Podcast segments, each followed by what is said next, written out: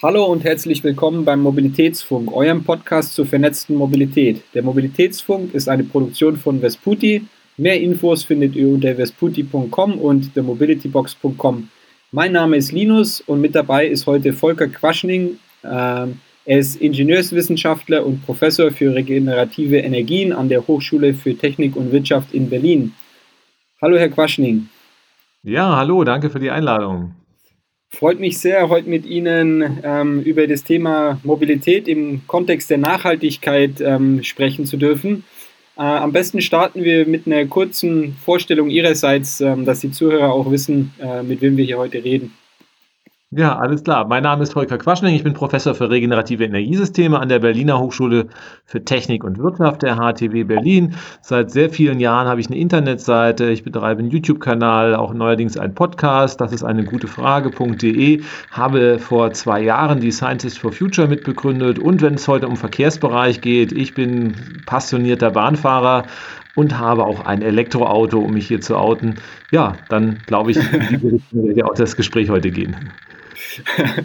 Super, das freut mich. Dann haben wir, dann, dann, dann reden Sie nicht drüber, sondern Sie leben es sogar äh, in, in allen Facetten. Das freut mich sehr. Ähm, wir haben ja auch, also wir haben gerade vom, vom Timing her auch einen günstigen Zeitpunkt erwischt, sage ich mal, weil das ganze Thema ähm, Mobilität, Nachhaltigkeit gerade mit dem Klimaurteil vom Bundesverfassungsgericht auch nochmal noch mal richtig hochkocht, ähm, sage ich mal. Ähm, die Ziele wie, wie im Urteil rüberkam, sind zu ungenau definiert. Das heißt, mindestens 55 Prozent ähm, bis 2030 einsparen reicht nicht. Ähm, es ist zu ungenau, was danach passieren sollte. Ähm, wir haben jetzt inzwischen, äh, wie wir gerade auch im Vorgespräch kurz, ähm, kurz, kurz erwähnt oder wie, wie Sie mit erwähnt hatten, ja auch verschiedenste Vorschläge, verschiedenste Ziele, die in den Raum geworfen, ge geworfen werden. Ich habe mal also, also es wird von 62 bis 68 Prozent, teilweise 65 Prozent ähm, von verschiedensten Politikern und Parteien in den Raum geworfen. Ähm, was so wirklich fehlt, ist halt auch, ja, schön, Ziele sind schön, aber wie kommt man da eigentlich hin? Ähm, da gibt es in, in Deutschland immer, oder allgemein gibt es da natürlich verschiedenste Facetten, die auch wichtig sind in der, in der Diskussion. In, in, in einem Automobilland wie Deutschland ist natürlich auch ähm, die Sozialverträglichkeit was, was viel mit diskutiert wird. Ähm, wir werden uns heute wirklich auf den, auf den, auf den Themenblock Mobilität ähm, ähm fokussieren. Ist klar, dass dann dass natürlich am Ende ähm, bei, bei der Definition des Weges dann auch ähm, andere Aspekte eine Rolle mitspielen. Ähm, aber heute geht es um Mobilität bei uns.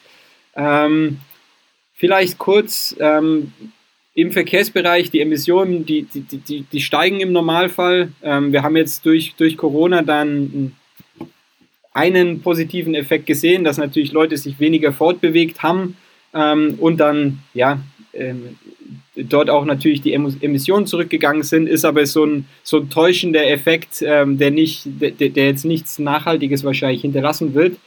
Ähm, was sind denn Ihrer Meinung nach da die, die, die Hebel, die man vielleicht kurzfristig hat, ähm, wirklich was zu bewegen ähm, im Thema der Nachhaltigkeit und der, der Mobilität? Ja, Sie hatten ja sehr schön auch die Ziele des Bundesverfassungsgerichts oder das Urteil des Bundesverfassungsgerichts und die Ziele angesprochen, die die Regierung jetzt einhalten will.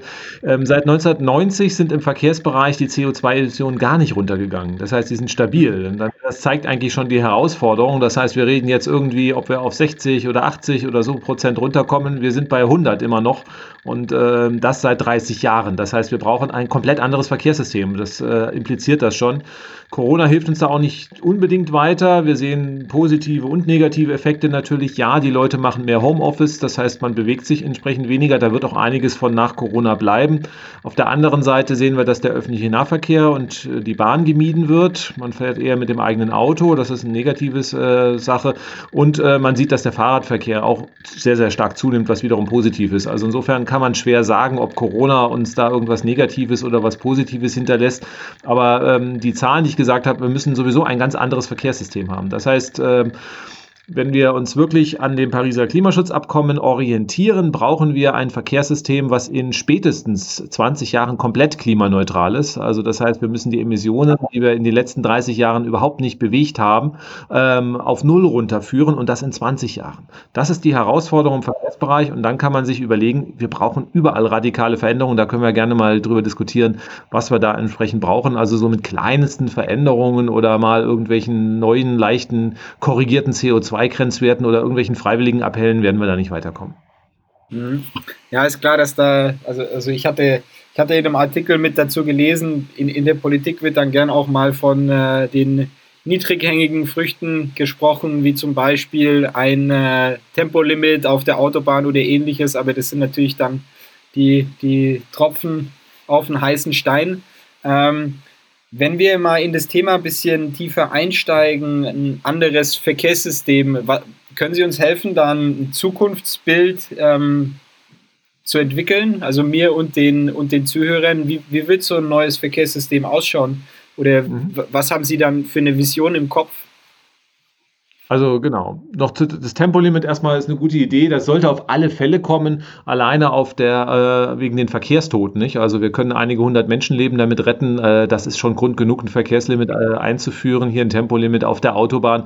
CO2-mäßig bringt es jetzt nicht so dramatisch viel, aber ähm, es würde erstmal gar nichts kosten und ähm, auch im Wesentlichen, wenn man sich dann die Verkehrszeiten anguckt, also das, wie man länger fährt, das äh, ist ja relativ überschaubar. Also insofern kein großer Schaden, großer Nutzen sollte man machen. Aber das hilft uns erstmal auch nicht wirklich weiter. Das sind wieder so ein, zwei einstelliger Prozentbereich am CO2-Rückgang. Wir brauchen aber natürlich 100 Prozent Einsparung. Und dann müssen wir mal durchdeklinieren, ob das System überhaupt so bleiben darf, wie es heute ist. Und ähm, ein Hauptproblem ist natürlich auch die Herstellung von Autos. Das heißt, wir haben in Deutschland 47 Millionen Autos auf 83 Millionen Einwohner. Wenn wir diese Autodichte auf den Rest der Welt übertragen, dann würde alleine die Herstellung von Autos den Planeten an die Grenzen treiben. Wir bräuchten drei Milliarden zusätzliche Autos. Das heißt, wir haben in Deutschland einen Lebensstil, den wir nicht auf den Rest des Planeten übertragen können. Das heißt also, der Planet fliegt uns nur nicht um die Ohren, weil der Rest viel ärmer ist und sich das nicht leisten können, was wir machen. Und deswegen brauchen wir ein anderes System, was bestenfalls mit halb so viel, möglichst noch weniger Autos auskommt und das in 20 Jahren. Das heißt, wir müssen alles unternehmen, was den Autoverkehr reduziert also natürlich jetzt irgendwie, was wir gelernt haben, Homeoffice, Digitalisierung, das hilft uns erstmal die Wege vermeiden, das ist ganz klar. Wir müssen schauen, dass wir den öffentlichen Verkehr massiv ausbauen. Wir müssen gucken, dass der Fuß- und der Fahrradverkehr gestärkt wird und dass wir die Autos sehr stark zurückdrängen, dass wir autofreie Innenstädte machen, dass es keinen Spaß mehr macht, Auto zu fahren, weil also hier muss man Zuckerbrot und Peitsche, glaube ich, beides machen. Also wir müssen Alternativen schaffen, die attraktiv sind, aber wir müssen die Leute auch ein bisschen dazu zwingen, auf das Auto zu verzichten verzichten, weil Auto ist Emotion und freiwillig geben die Deutschen ihr Auto nicht her und ähm, deswegen muss es auch ein Stück weit unbequem werden. Das spricht eigentlich niemand gerne in der Politik aus, aber ähm, das ist die einzigste Chance, wie wir das Pariser Klimaschutzabkommen einhalten können.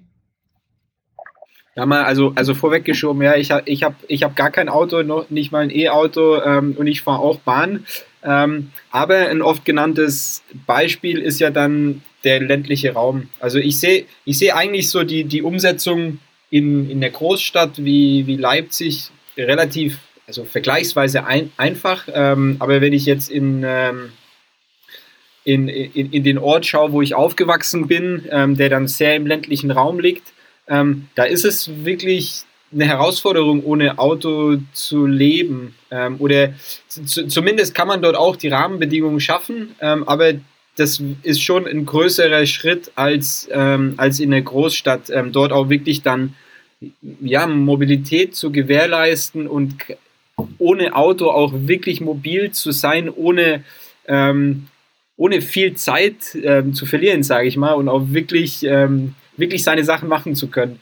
Ähm, wie sehen Sie das? Was ist Ihr Blick auf den ländlichen Raum? Was gibt es da, da für Möglichkeiten, Ansätze, vielleicht auch kurzfristig? Ähm, was zu bewegen. Ich hatte ja absichtlich gesagt, wir müssen in den nächsten 20 Jahren nicht alle Autos abschaffen, weil das wird nicht funktionieren. Also es gibt Einsatzbereiche, also man kann ja auch in den Städten sehen, es gibt mobilitätseingeschränkte Personen. Natürlich, klar, da äh, wird man am Auto nicht vorbeikommen. Ähm, es gibt also auch Transportaufgaben, die man auch mit dem Auto äh, bewerkstelligen muss. Und natürlich der ländliche Raum. Das heißt, wir werden noch eine größere Zahl an Autos auf alle Fälle haben. Und deswegen müssen wir uns dann für diese Autos auch überlegen, wie können diese in 20 Jahren klimaneutral sein. Und da ist die Message auch ganz klar, es kann definitiv kein Benzin- und Dieselantrieb mehr dabei sein. Wir haben keine wirkliche Idee, wie wir den Benzin- und Dieselmotor klimaneutral kriegen, zumindest mal nicht irgendwie für einen vernünftigen Preis äh, und zu einem vernünftigen Zeitrahmen. Das heißt also, ähm, das sind alles theoretische Überlegungen. Praktisch wird es nicht klappen und deswegen brauchen wir eigentlich einen Abschied vom Benzin- und Dieselmotor in Deutschland und das möglichst in 15 Jahren. Das heißt, eigentlich müsste man jetzt möglichst sofort die Produktion von Benzin- und Dieselautos einstellen. Also das, da müsste eine neue Bundesregierung hinarbeiten, dass so schnell wie irgendwie möglich die Produktion von Benzin- und Dieselautos eingestellt wird, weil wenn man jetzt äh, an der Statistik nachschaut, die Deutschen bauen leider gute Autos. Das ist in dem Fall leider, weil so ein VW, der lebt halt nun mal 20, 22 Jahre. Das heißt, wenn heute ein VW vom Band läuft, dann fährt er bis zum Jahr 2041, 42 auf diesem Planeten herum und erzeugt da CO2.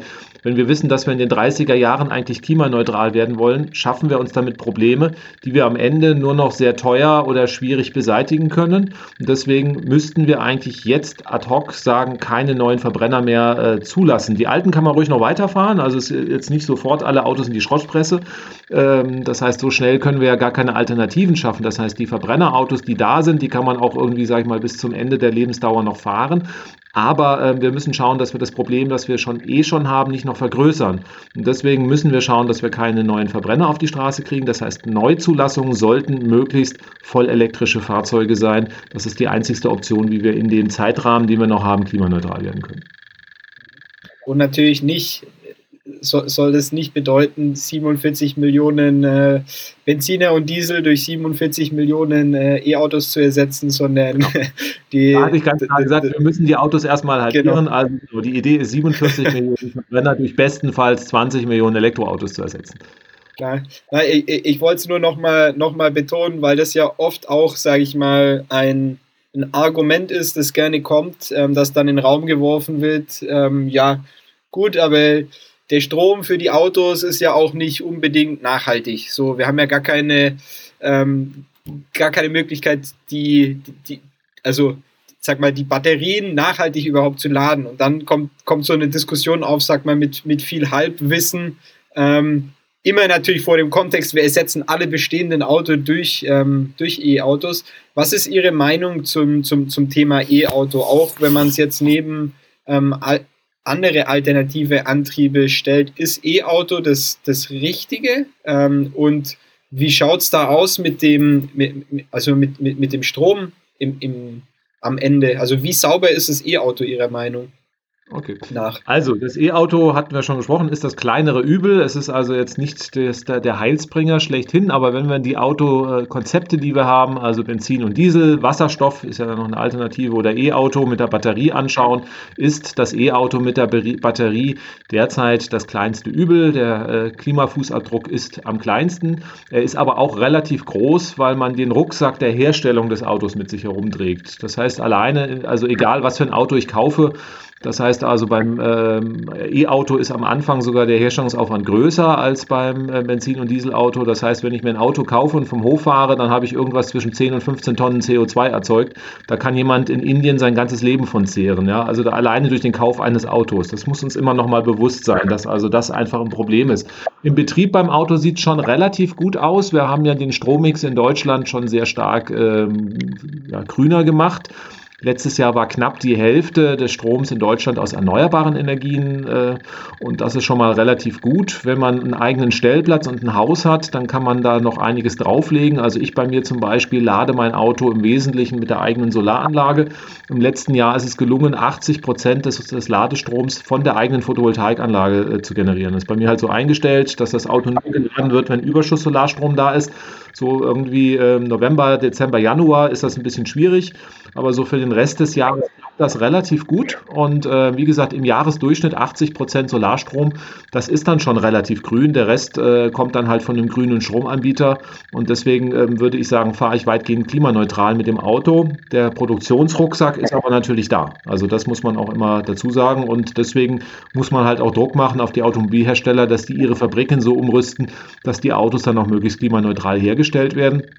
Wenn ich dann beides habe, also eine klimaneutrale Produktion auf der einen Seite und auf der anderen Seite den Fahrstrom, den ich äh, hier brauche, auch wirklich äh, grün erzeuge, dann ist das Elektroauto halt am Ende auch wirklich weitgehend klimaneutral. Da müssen wir hingehen und das ist durchaus in 10, 15 Jahren flächendeckend erreichbar, heute wie bei mir zum Beispiel im Einzelfall auch schon machbar. Wow, also 80 Prozent ist beeindruckend. Das hätte ich, wenn ich raten hätte müssen, dann, dann, dann hätte ich wesentlich niedriger geraten. Ähm, ist beeindruckend. 80 Prozent. Okay. Ja, die meisten, ähm, meisten, gut, ich bin auch kein Vielfahrer, muss man dazu sagen, aber so eine Autobatterie ist ja relativ groß. Also das heißt, äh, ähm, also ich habe ein, ein Auto, was irgendwie eine Reichweite von 400 Kilometer hat und äh, wenn, die, wenn der Akku mal voll ist, dann reicht das halt auch ein, zwei Wochen und dann kann ich mhm. natürlich darauf warten, dass die Sonne wieder scheint. Das heißt also, ich ja. äh, lade halt nicht okay, Uhr, sondern das also dann fährt, dann steht, dann fährt er, steht er halt auch mal ungeladen drei Tage rum, weil das Wetter schlecht ist und dann wird halt erst wieder geladen, wenn die Sonne scheint und das funktioniert relativ gut und ähm, es gibt heute auch schon Technologien, die halt einfach dieses äh, solargesteuerte Laden ermöglichen Voraussetzung ist natürlich, dass man einen eigenen Stellplatz und eine eigene Solaranlage hat. Sonst äh, muss man halt auf den Netzstrom zurückgreifen. Aber auch da kann man natürlich einen grünen Stromanbieter wählen, der natürlich für einen dann an anderer Stelle den grünen Strom erzeugt. Und also insofern gibt es da durchaus halt die Möglichkeiten, den Betrieb des Elektroautos auch hier klimaneutral zu gestalten. Mhm. Okay, spannend. Ähm, ein wichtiges Thema hatten Sie, hatten Sie mit angesprochen noch, und zwar das ganze Thema dass so ein Auto ja relativ lange fährt. Ähm, jetzt ist die Frage, wie wird denn so ein Modell aussehen, wie man diese, ähm, diesen Wandel zu weniger Autos und, zu, ähm, und zum E-Auto auch klimaverträglich hinkriegt. Weil wenn ich jetzt mal, wenn ich das Bild jetzt mal ganz schwarz male, ja, ähm, wir, wir schaffen, dass Leute in Deutschland weniger Auto fahren, wir schaffen, dass Leute ähm, E-Autos fahren, aber wir exportieren dann all die, all die Autos, die jetzt gerade hier sind und ähm, die Autos werden dann einfach in anderen Ländern gefahren von Leuten, die vielleicht aktuell noch gar kein Auto gefahren haben. Das heißt, am Ende haben wir dann nicht das Problem gelöst. Also lokal, lokal schaut es aus, als würden wir eine Lösung finden, aber global betrachtet haben wir es dann eigentlich schlimmer gemacht. Ähm, haben Sie da ja, also, ähm, Deutschland ist, Deutschland ist ja da kein Vorreiter. Es wird immer so gerne, wir, wir sehen uns eigentlich Deutschland immer so als das Klimaschutzland Nummer eins oder als den Riesenvorreiter äh, im Klimaschutz. Das ist ja mitnichten der Fall. Ähm, wenn wir uns andere Länder anschauen, da äh, ist man ja viel weiter. Also die Elektromobilität zum Beispiel, ja, irgendwie, das ist jetzt nicht, also VW steigt da jetzt ein und auch andere deutsche Unternehmen, aber im Prinzip war es ja Tesla, ein amerikanisches Unternehmen, was getrieben hat. Wenn man sich anschaut, die Anzahl der Elektroautozulassungen in China sind wir auf einem ganz anderen Niveau. Und wenn wir über den Verbot des Verbrenners reden, da sind andere europäische Länder ganz, ganz weit. Also in Paris darf ich, glaube ich, 2024 oder 2025 mit dem Diesel nicht mehr in die Stadt fahren. Berlin konnte sich nicht mal durchringen, das für 2030 zu beschließen. Also insofern ähm, sind wir da nicht allein auf weiter Flur. Die Elektromobilität setzt sich überall durch. Und ähm, der Riesenscharme auch der Elektromobilität ist, also wir haben ja, sind ja jetzt ganz am Anfang. Wenn wir das, äh, das Rad der Zeit mal fünf Jahre weiterdrehen, werden wir ganz andere Antriebe sehen, wir werden auch ganz andere Preise sehen. Und von der Batterietechnologie tut sich da sehr viel. Und ähm, es ist eigentlich nicht, äh, nicht abzusehen, dass wir in fünf Jahren noch den Verbrenner billiger herstellen können wie ein Elektroauto. Da wird sich die Preissituation umkehren und dann wird man natürlich auch weltweit auf das Elektroauto setzen. Das ist vollkommen klar. Mhm. Sie haben schon Paris als Beispiel genannt. Gibt es da ein Land, das man sich unbedingt mal anschauen sollte, so als ähm, Gesamtkonzept im Sinne von äh, Klimaneutralität äh, und Mobilität? Ja, jedes Land hat natürlich andere Voraussetzungen. Deswegen, also es gibt immer so ein paar Hotspots. Also natürlich im Bereich der Elektromobilität ist Norwegen Vorbild. Also die haben eine ganz andere ähm, Anzahl an Elektroautos. Mit, dort werden mittlerweile mehr Elektroautos zugelassen als Verbrennerautos. Da sind wir in Deutschland ja noch weit davon entfernt. Auch die Anzahl der Ladesäulen ist dort deutlich besser. Auch in den Niederlanden, da klappt das ganz gut, was in Deutschland nicht so toll klappt. Also da äh, kriegen das einige Nachbarn besser hin. Oder wenn man sich anschaut, äh, dann autofreie Städte Städte- oder Fahrradausbau. Ne? Da wird Kopenhagen immer ganz gerne genannt in Dänemark. Also man sieht, das heißt, äh, bei den Nachbarn gibt es da durchaus deutlich bessere Konzepte und da ist man deutlich weiter. Und wenn man von allen Ländern das Beste kopiert, dann wären wir eigentlich ganz gut dabei. Ja, ah, da, da, da, da möchte ich noch mit, rein, mit reinwerfen, das ganze Thema. Ähm sag mal, verkehrsfreie ähm, Städte, verkehrsfreie Zonen.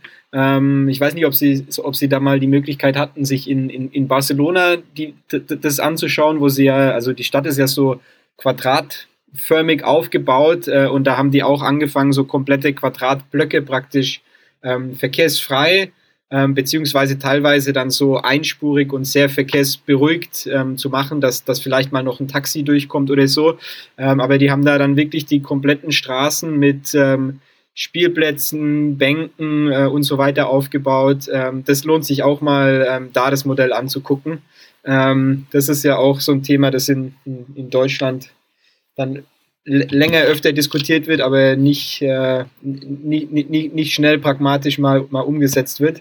Ähm, ja, wir sind halt einfach autofixiert. Wenn wir sagen, wir reduzieren den Autoverkehr, dann glauben die Leute, man nimmt ihnen das Auto weg. Das stimmt ja gar nicht. Wir geben den Leuten Lebensraum zurück.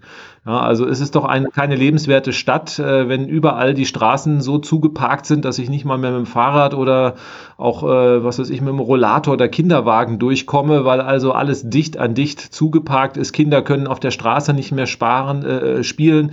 Die Autos sind ja auch äh, ein Problem für Unfälle, sind ein Gefahrenrisiko. Wer würde sein zweijähriges Kind einfach mal auf die Straße schicken, irgendwie lauf doch mal alleine rum? Das ist ja irgendwie, äh, das ist ja, ja lebensgefährlich und natürlich auch die die Abgas- und Lärmsituation. Also an der vierspurigen Straße im Straßencafé draußen zu sitzen, macht man natürlich nicht, weil wir uns daran gewöhnt haben, dass das unmöglich ist, dass wir uns die Städte so versaut haben. Das war ja vor 100 Jahren noch ganz anders. Da hat man ein ganz anderes Lebensgefühl noch in Städten. Da hat man auf der Straße gespielt. Da fand das Leben auch draußen auf der Straße noch statt. Und äh, die Stadt müssen wir uns wieder zurückerobern, weil einfach das Auto uns nicht mehr Wohlstand gebracht hat, sondern im Gegenteil die Innenstädte hier einfach zu lebensunwirklichen Wüsten gemacht haben, wo man sich also nur noch in Parks bewegen kann. Und die Straße ist ja sozusagen irgendwie ein Schlachtfeld, wo man möglichst versucht, äh, dann zumindest auch mit Kindern den, den, den, das, das zu meiden, weil das ja auch wirklich gefährlich ist.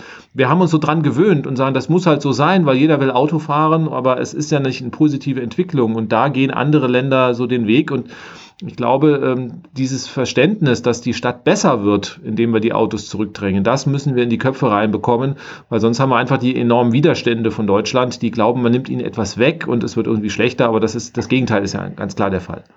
Ja. Okay, wir hatten jetzt, äh, wir, haben schon relativ viel über, über das Auto, das E-Auto gesprochen, was ja in, in den Städten zumindest dann auch ähm, aktuell schon, schon viel besteht, ist ein Alternativen zum Auto. Also natürlich gibt es das Fahrrad und das Laufen, aber ähm, wir haben ja inzwischen auch in den Städten sehr viel Infrastruktur und mö andere Möglichkeiten, uns ähm, fortzubewegen. Von ähm, Ridesharing, da sind wir wieder beim Auto, ähm, aber es gibt auch ähm, E-Scooter, äh, äh, es gibt Leihfahrräder, stationäre, mobile. Ähm, es gibt auch Autos, im, im Endeffekt, die nicht einer Person gehören, sondern die, die, die man dann auch so nutzen kann, ähm, leihen kann, um von A nach B zu kommen.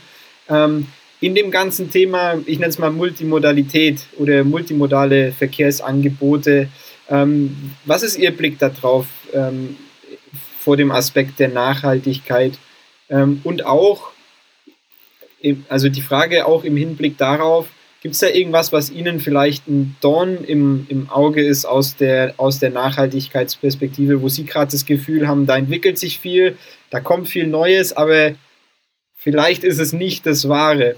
Ähm, Ja, also es gibt, äh, das hängt natürlich auch wieder so ein bisschen von der Stadt ab. Ich habe auch mal vier Jahre in Spanien gewohnt, da kam der Bus zweimal am Tag. Also insofern sind wir hier in Deutschland schon verwöhnt. Und wenn man in Berlin wohnt äh, und das dichte und den U, das U-Bahn-Netz oder S-Bahn-Netz teilweise mit einer Drei-Minuten-Taktung hat, dann ist das einfach äh, eine Sache, die so schon relativ edel ist. Was natürlich das Problem auch immer ist, dass diese Systeme trotz allem äh, zu Stoßzeiten schon an Kapazitätsengpässe rankommen. Und das ist, glaube ich, so ein bisschen das Hauptproblem. Uns muss es jetzt gelingen, die Anzahl der Autos zu reduzieren. Das muss der öffentliche Nahverkehr nochmal aufnehmen und da müssen wir massiv rein investieren, damit also überhaupt äh, man das nicht wie in Japan hat, dass man die Leute reinschieben und reinpushen muss, damit sie überhaupt noch irgendwie gequetscht wie eine Ölsardine in, in, die Bahn reinkommen. Weil natürlich möchte man, wenn man vom Auto weggeht, auch zumindest mal einen gewissen Mindestkomfort haben. Und ähm, das ist ja auch ein, hauptsächlich ein Grund, warum der öffentliche Nahverkehr abgelehnt wird. Und ähm, deswegen muss man da schauen, ähm, da gab es ein paar Ideen, auch die Idee mit Sammeltaxis zum Beispiel ähm, was man aber auch hier in Berlin mal probiert hat, auch wieder eingestellt hat. Aber da könnte ich mir schon vorstellen, dass äh, sowas auch eine Alternative ist, dass man so kleine Minibusse hat, später irgendwann mal selbstfahrend, wo ich dann einfach mit einer App Fahrt wünsche und dann sammelt er mich ein und ich habe da auch mindestens mal einen gewissen Mindestplatz und Mindestkomfort drin. Das wäre also auf alle Fälle auch eine Sache. Den Fahrradweg muss man natürlich ausbauen. Wenn man sich die anderen Sachen anschaut, so die Elektroroller, da ist die Umweltbilanz doch eher äh, bescheiden. Also das äh, äh, der Elektroroller, der substituiert in der Regel nicht das Auto, sondern das nur so die letzten Kilometer, sondern das eher die Fußwege. Und ähm, dann, wenn man dann äh, Elektroroller fährt und dann nachher ins Fitnessstudio muss, weil man einfach sich nicht mehr, nicht mehr ausreichend bewegt, dann ist das so eine Entwicklung, die ein bisschen übers Ziel hinausgeschossen ist. Also Deswegen äh, muss man schauen, der äh, Raum ist halt, äh, der öffentliche Raum ist begrenzt. Die Elektroroller, gerade wenn die überall rumstehen, nehmen auch viel Platz weg, bringen wenig Nutzen. Das ist so eine Sache, die finde ich jetzt irgendwo, macht Spaß sicherlich damit zu fahren, aber jetzt einfach unter dem Aspekt des nachhaltigen Verkehrs, das ist eher so, so ein Lifestyle-Produkt oder äh, irgendwie ein Fun-Produkt, aber nicht irgendwie irgendwas, was uns dann äh, wirklich weiterbringt. Die anderen Konzepte, die Sie genannt haben, alles gut. Also alles, was das Auto wegbringt, öffentlicher Verkehr, Fahrräder, Fahrräder, Leihfahrräder, Carsharing für die Leute, die meinen, sie brauchen noch ein Auto, weil dann nutzt man es trotzdem deutlich weniger. Das sind alles auf alle Fälle positive Entwicklungen. Und dann werden wir nochmal schauen, es gibt noch ganz andere Game Changer, das selbstfahrende Auto, das wird uns dann auch äh, irgendwann mal ganz andere Möglichkeiten bescheren. Das wird noch ein paar Jahre dauern, aber ähm, da werden wir auch ganz andere Möglichkeiten haben und da wird auch ganz schnell was passieren, was wir uns heute noch so gar nicht vorstellen können. Super. Ähm, ja, vielen Dank. Ich glaube, von, von, von den Themeninhalten äh, haben Sie uns äh, sehr gut geholfen, dann ein Zukunftsbild äh, uns zu malen und, und auch den, den ein, ein oder anderen Anblick in, äh, in mögliche Wege gegeben, wie wir das Ziel, wie wir das Ziel denn erreichen können, äh, beziehungsweise die Ziele oder die, die, die wieder noch neu zu definierenden Ziele. Ähm, zum, zum Abschluss noch ähm, zwei kurze Fragen an Sie aus einer anderen Perspektive. Einmal, äh, haben Sie für, die, für, für, für uns und für die Zuhörer Tipps ähm, im Sinne von äh, Events ähm, oder Quellen im Internet oder Bücher, die man sich zu dem Thema mal angucken kann ähm, oder sollte? Äh, und in dem Zusammenhang natürlich auch die Frage, äh, Sie hatten vorhin schon ähm, Ihren YouTube-Kanal, Ihre Homepage genannt. Ähm, wo, wo, findet man Sie da? Ähm, oder wie, wie kann man darauf zugreifen? Genau, es gibt ja ganz viele Vorurteile auch noch beim Elektroauto. Wie ist das mit der Batterie, der Umweltverträglichkeit und ist das mit Kinderarbeit und ist das Wasserstoffauto nicht besser? All diese Sachen haben wir schon aufgegriffen. Einmal auf meinem YouTube-Kanal, meiner Webseite. Die Webseite ist volker-quaschning.de. Den YouTube-Kanal, auch mein Name Volker Quaschning findet man und äh, gibt auch zwei Podcast-Folgen, wo wir das mittlerweile gemacht haben. Der Podcast heißt Das ist eine gute Frage.de und ähm, da gibt es, wie gesagt, auch einiges noch tiefer greifendes zum Elektroauto und ähm, einfach mal spannend, einfach mal reinhören. Super, danke. Wir, wir werden die, die Quellen auch im, äh, im, im Text dann mit verlinken ähm, für die Hörer. Äh, die Homepage hat, hatte ich vorhin auch schon mal äh, im, im Vorgang selbst angeguckt. Äh, da, dort gibt es auch spannende Quizzes und auch Berechnungstools und ähm, für, für, verschiedenste Themen. Äh, und es ist eine spannende Sammlung, die man sich wirklich mal angucken sollte zu dem Thema. Ähm, gut, ähm, damit kommen wir dann auch schon zum, zum Ende der Sendung. Ähm, vielen Dank nochmal an Sie, Herr Quaschning, für das Gespräch und vielen Dank an alle Zuhörer fürs Reinhören. zum Schluss würde ich noch gern auf ähm, unseren Werbepartner hinweisen, den Future Mobility Summit äh, 2021 des Tagesspiegels.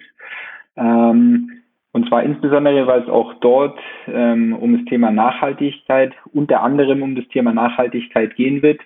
Ähm, der Future Mobility Summit findet am 8. Juni 2021 statt, ähm, digital. Und dort werden hochkarätige Sprecherinnen aus Wirtschaft, Wissenschaft, Politik und Gesellschaft vereint. Ähm, unter anderem Themen wie die Stadt der Zukunft, neue Wege der Automobilbranche und die Folgen der Pandemie oder innovative Visionen ähm, der Forschung ähm, finden dort einen wichtigen Platz und Gehör äh, und werden unter anderem in Diskussionen, Keynotes, Masterclasses äh, und Networking-Events ähm, tiefer diskutiert. Ihr könnt euch gerne äh, dort ein Ticket holen. Mit dem Code Vesputi20 bekommt ihr 20% auf den, auf den Eintrittspreis. Und genau, vielleicht sehen wir uns auch dort. Äh, wir werden auch Teil bzw. Teilnehmer am Future Mobility Summit sein und freuen uns darauf. Unseren Podcast findet ihr auf mobilitätsfunk.de oder in der Podcast-App eurer Wahl. Wenn ihr Feedback, Ideen oder Fragen habt, schreibt uns eine Mail an mail.vesputi.com. Und um immer auf dem Laufenden zu bleiben, könnt ihr auch gerne unseren Newsletter unter vesputi.com abonnieren. Ähm, tschüss und bis zum nächsten Mal. Danke auch von meiner Seite. Tschüss.